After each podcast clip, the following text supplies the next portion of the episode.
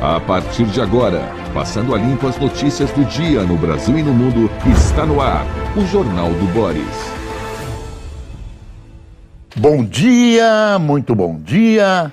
Está no ar o Jornal do Boris. O Jornal do Boris é um sobrevoo pelos principais acontecimentos do Brasil e do mundo a partir das primeiras páginas dos jornais.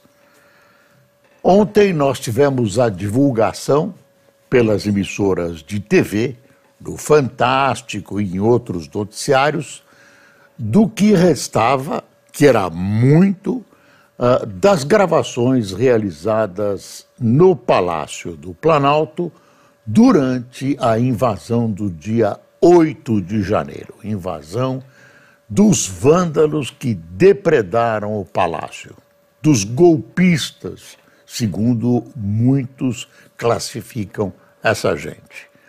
E aí a gente percebe por que o governo não divulgou os vídeos e criou sigilo de cinco anos sobre esses mesmos vídeos.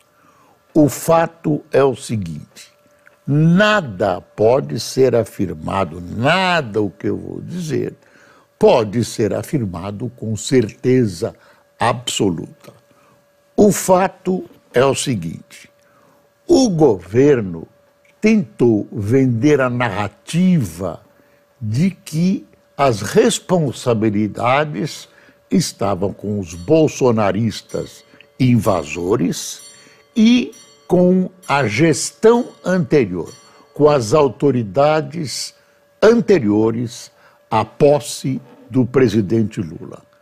Com a divulgação desses vídeos e os absurdos que nós vimos, General Gonçalves Dias, aparvalhado, um outro militar servindo água para os invasores, uh, enfim, várias questões que fomentam as mais diferentes versões a respeito do que realmente aconteceu, uh, a gente percebe que houve sim uma participação em termos de responsabilidade.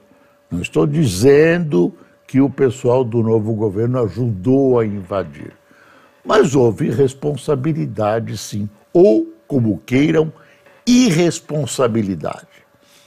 Tem uma narrativa, essa frase, essa palavra narrativa agora é muito usada, utilizada uh, pelo governo, dizendo o seguinte: que o general Gonçalves Dias foi traído pelo seu pessoal, que era o seu pessoal da GSI, que era um pessoal remanescente do governo anterior.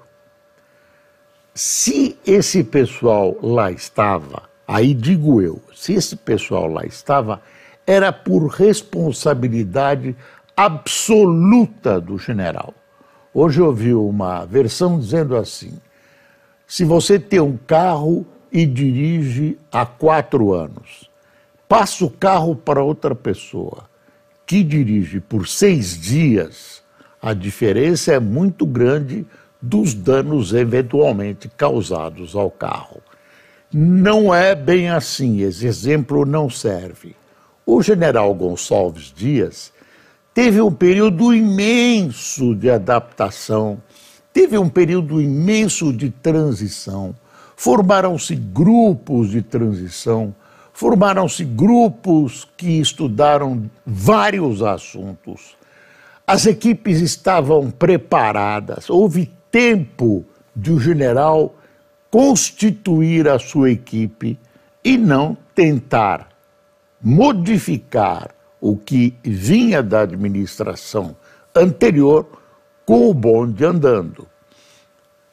O general é formalmente e moralmente responsável pelo que aconteceu. Tem responsabilidade, tem uma parcela de responsabilidade. Ele tem um monte de desculpas, que a, a tropa era pequena, que você trata as pessoas com gentileza, que é uma técnica, eu nunca ouvi falar nessa técnica de você uh, premiar os seus inimigos com água. Café ainda não, não apareceu. Mas, quer dizer, são invasores do palácio e são tratados a pão de ló. Tem algo estranho que, que a gente tem que, que a CPMI vai resolver, vai analisar. Ah, as declarações do general que prestou depoimento no sábado, as declarações dele não batem com os fatos. Ele disse que estava ah, guiando o pessoal para descer, porque no segundo andar eles seriam presos. Pelo que se sabe, isso não aconteceu. Parece que tinha uma câmera quebrada, então isso não foi, não foi testemunhado pelos vídeos e tudo isso. São milhares de horas de vídeo, milhares, né? vídeo para cá, vídeo para lá, que uh, esmiuçados vão demonstrar o que próximo do que aconteceu, porque as interpretações são as mais variadas. O fato é que a questão toda, a gestão da GSI, estava nas mãos do general Gonçalves Dias. Estava e ele não trocou o pessoal, podia ter trocado. Portanto, essa alegação não comprovada de que a palavra é minha, ele foi boicotado por antigos membros da gestão do general Heleno, não vale. Não vale porque ele poderia ter trocado esse pessoal, eu insisto. A CPMI, CPMI, esse M é, é, mostra que a, a CPI é mista Câmara e Senado, deve ser lida, o texto deve ser lido o que deslancha os trabalhos da CPMI na quarta-feira. Não está certo que será na quarta-feira, mas a informação é que será esta semana.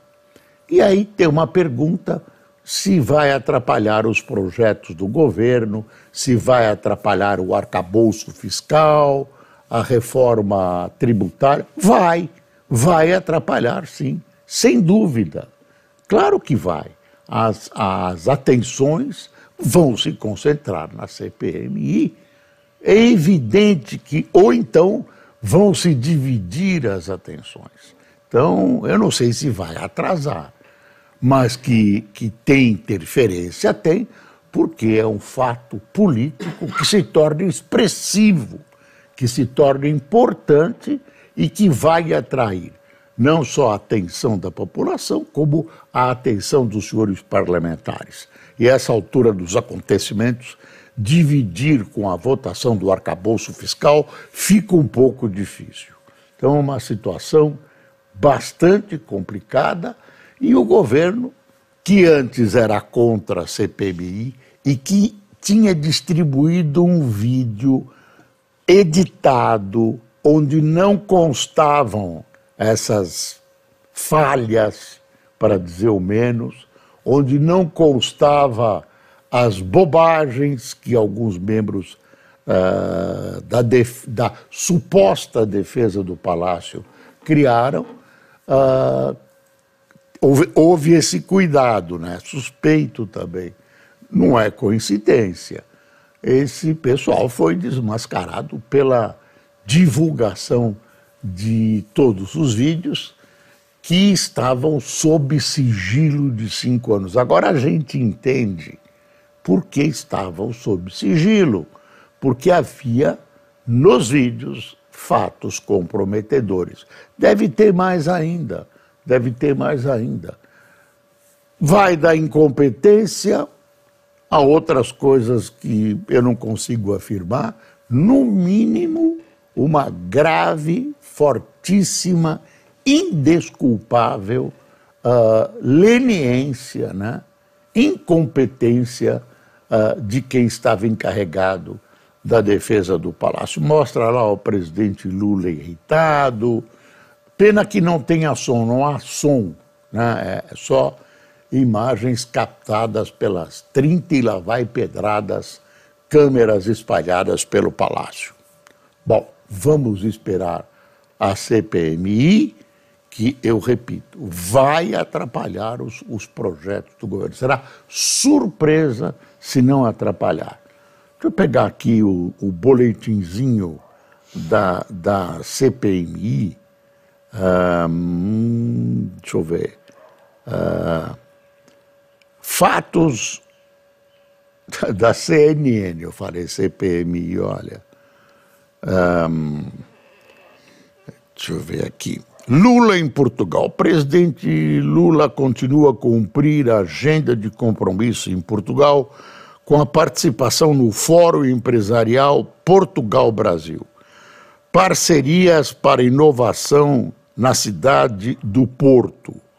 Após evento, ele retorna a Lisboa e faz visita à indústria, à indústria aeronáutica de Portugal, a OGMA.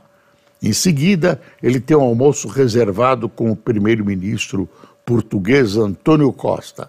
À tarde, o presidente deve participar da entrega do prêmio Camões ao artista brasileiro Chico Buarque. Na terça-feira, a agenda de Lula em Portugal se encerra após a participação do presidente em sessão solene na Assembleia da República. Ele continua a viagem à Europa e vai à Espanha. A agenda oficial ainda não está fechada. Aí tem um título GSI.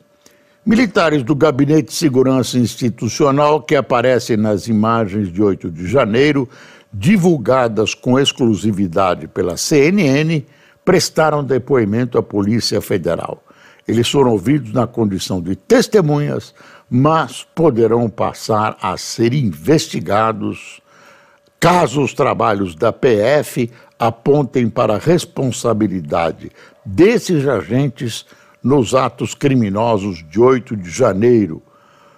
Por exemplo, em caso de omissão, parte desses militares já eram investigados do ponto de vista administrativo em uma sindicância interna do GSI e agora a possibilidade de serem investigados criminalmente. O GSI também liberou neste fim de semana novas imagens, além das divulgadas pela CNN em primeira mão.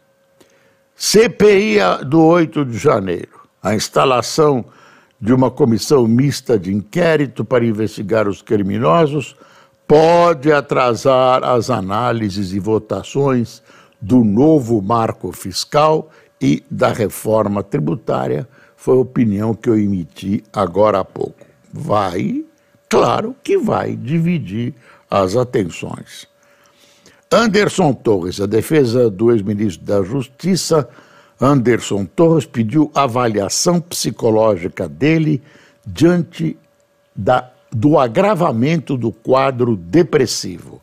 Foi solicitado que um psiquiatra da rede pública que acompanha Torres desde o início da prisão faça um diagnóstico da atual situação.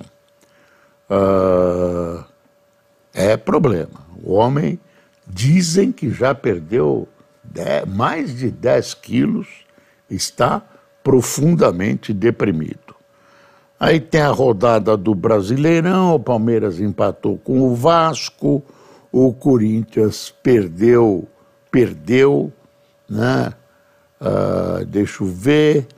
Corinthians, Palmeiras e Vasco empataram. São Paulo uh, marcou três gols contra o América de Minas Gerais.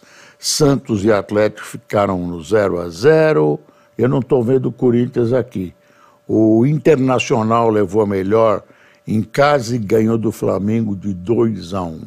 Cadê o Corinthians? Não está aqui. Não está aqui. Perdeu, né? Perdeu na estreia do novo técnico Cuca. Não está aqui. Tiraram o Corinthians aqui do relatório esportivo da CNN. Deve ser um corintiano, talvez envergonhado com a derrota. Olha, 3 a 1 né? Perdeu de 3 a 1 para o Goiás. Bom, vamos ver aqui, vamos ver aqui uma, um editorial do Estadão que é um alerta, na minha opinião, grave. Esse editorial saiu no fim de semana, no sábado. Então, assim, a LRF não é optativa. LRF é a Lei de Responsabilidade Fiscal. Então, ah, continua o Estadão. A proposta de regime fiscal né, desfigura a LRF. Ora, o governo não pode se dar o direito de escolher se vai ou não cumprir a lei, em especial um marco jurídico tão importante para o país. Então, o Estadão analisou né, o, o arcabouço fiscal e vê que se alguém ultrapassar os limites de gastos, por exemplo, não há punição. A lei de responsabilidade fiscal fica praticamente cancelada, fica praticamente anulada. E eu acho que o Estadão tem razão, é uma lei, é uma conquista popular, essa, de punir quem, de alguma maneira, punir quem avança sobre as proibições de um disciplinamento dos gastos. Eu estou falando gastos mas tem outras situações que a LRF pode ser usada ou podia ser usada. O Estadão chama a atenção e isso é muito importante. É muito importante, porque aí você põe esse, esse, esse no, novo limite, esse novo mecanismo, que me parece interessante e, de repente, você vê que liberou geral. Não acontece nada para ninguém, tudo isso. Agora vão aparecendo as, os defeitos né, desse mecanismo. Vão aparecendo os defeitos, um mostra uma coisa, outro mostra outra. Algumas pessoas que são uh, respeitadas do ponto de vista do conhecimento da economia dizem que o projeto é de difícil execução. Bom, uh, vai para o Congresso, o Congresso vai examinar, vamos ver o que pode acontecer. Mas essa história de liberou geral, botando a LRF de lado, é estranha. Olha, o Estadão publica uma entrevista, é a manchete. Vamos abrir a caixa preta das renúncias fiscais, diz Haddad. Você vê que os governos, com o passar do tempo, desculpe, foram abrindo exceções uh, nos impostos, alguns foram dando subsídios para diversos setores. Claro que há setores, há, há áreas que precisam que podem, até que devem ser subsidiadas, isso no mundo todo. Mas tudo indica que aqui há um exagero quando você isenta de impostos e quando você praticamente dá dinheiro para quem não precisa. Então o Haddad ameaça aqui. Está aqui, olha, para reforçar o Caixa Federal o ministro Fernando Haddad, Fernando Haddad da Fazenda afirma ter como meta o corte de 150 bilhões dos atuais 600 bilhões anuais, 600 bilhões hein, de renúncias tributárias no país. Haddad disse a Adriana Fernandes e Murilo Rodrigues Alves que sua pasta prepara com a Advocacia Geral da União a divulgação da lista de CNPJ por CNPJ das empresas beneficiadas por isenções, anistias, reduções, deduções, abatimentos e suspensão do pagamento de impostos. Uma caixa preta, diz ele, maior que o orçamento secreto, segundo o ministro. A novidade dessa gestão é o equilíbrio das contas que vem com o fim das regalias a quem não precisa e não com o corte de saúde, educação, salário mínimo, quando vem acontecendo de sete anos para cá. Quer dizer, o PT quer ouvir falar em cortes, mas essa é uma providência interessante. E eu pergunto para você, por que não foi feita até hoje? Será que os outros governos eram coniventes?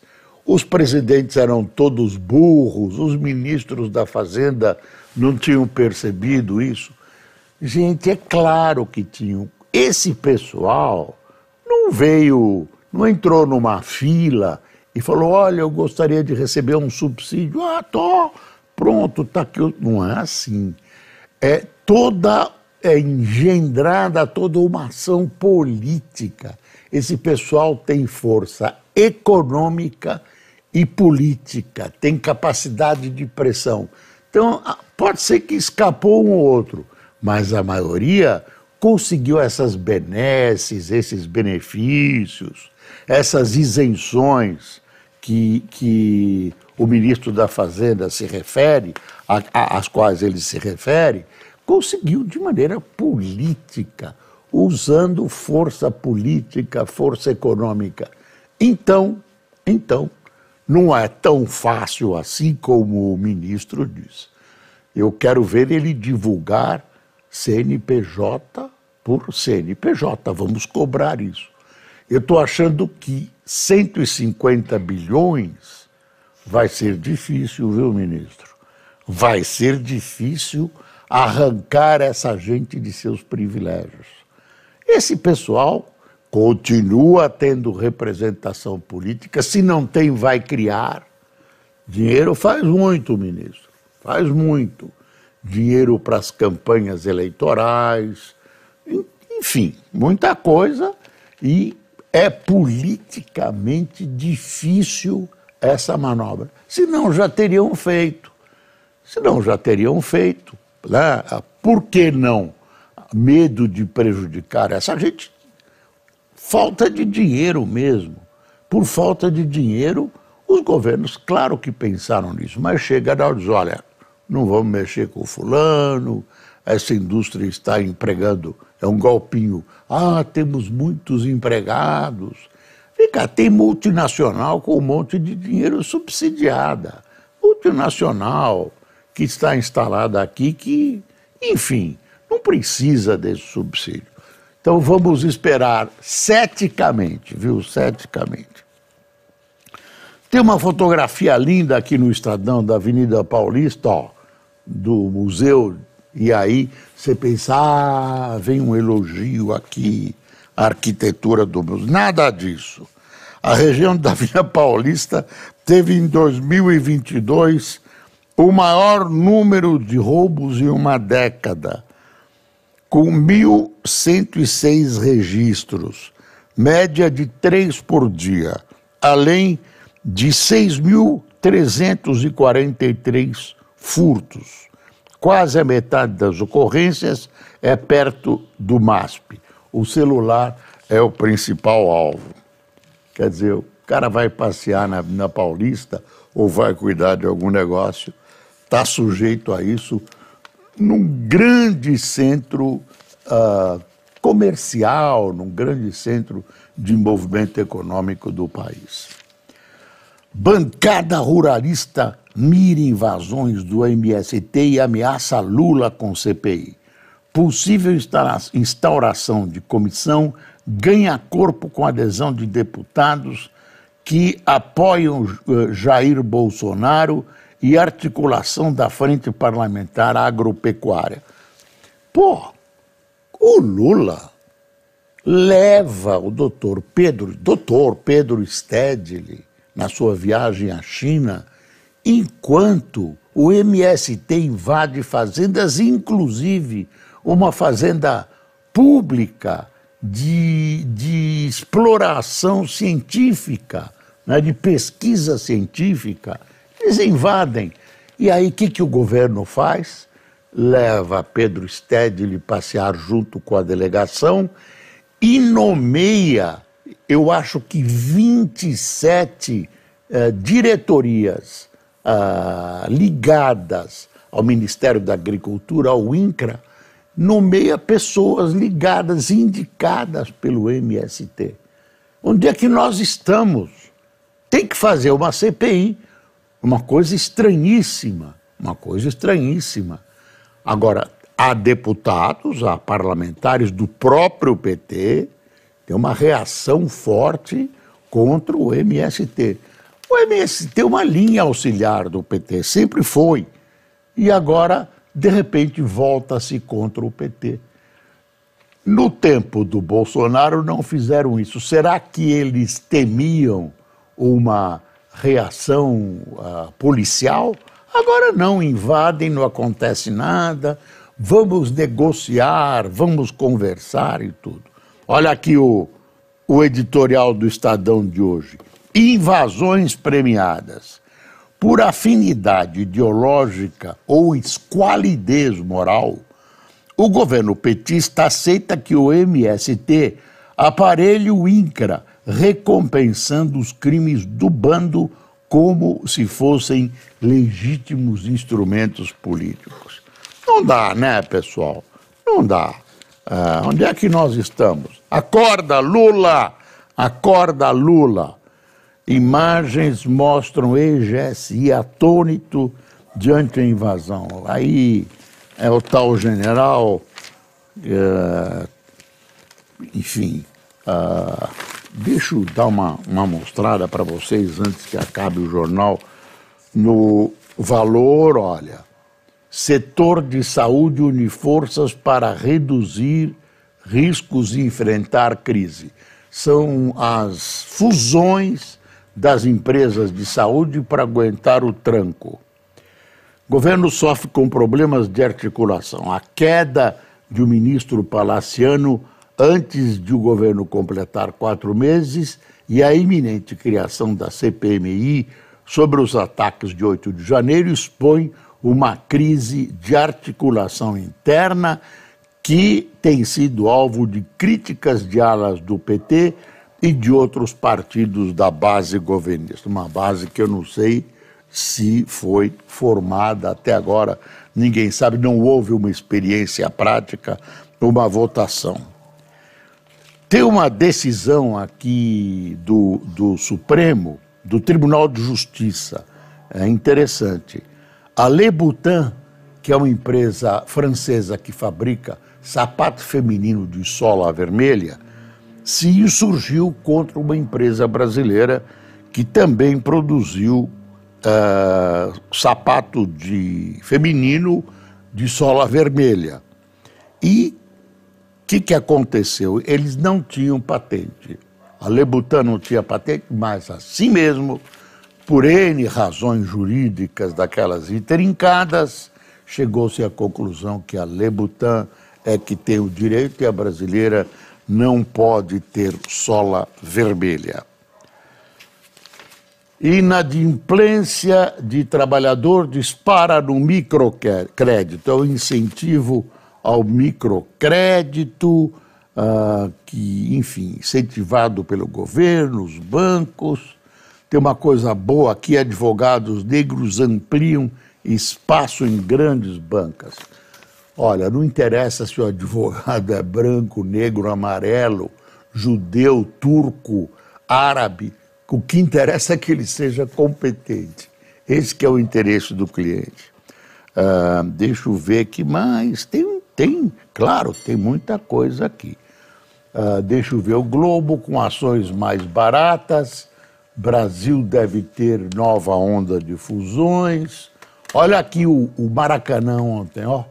Vasco e Palmeiras 2 a 2 Tinha mais de tinha quase 60 mil pessoas no Maracanã. E deixa eu ver mais. Bom, P PL das fake news amplia responsabilização na internet. Projeto que será apresentado hoje, tem gente achando que é cedo. Uh, responsabiliza plataformas pela reparação de danos gerados por conteúdos pagos. Pronto. Esse é o, o, o que nós tínhamos de principal. Vamos, vamos contar para você quem tomou café. Eu estou ficando com soluço. Ah, Érica Fernandes tomou café com a gente, Lúcia Costa. Ah, trabalhava com uma Lúcia Costa, excelente jornalista. Será que é ela? Eu acho que ela deve ser, porque ela tem bom gosto, está assistindo o Jornal do Boris.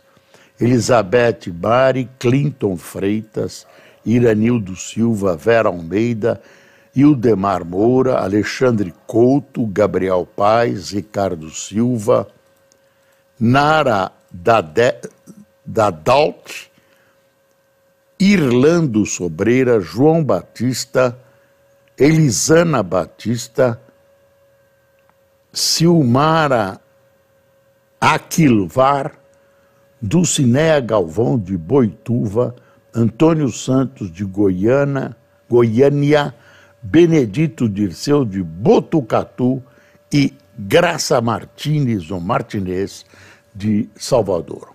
Pessoal, essa semana vai ser politicamente agitada. Esteja conosco amanhã, neste mesmo horário e nessa mesma plataforma. Até amanhã.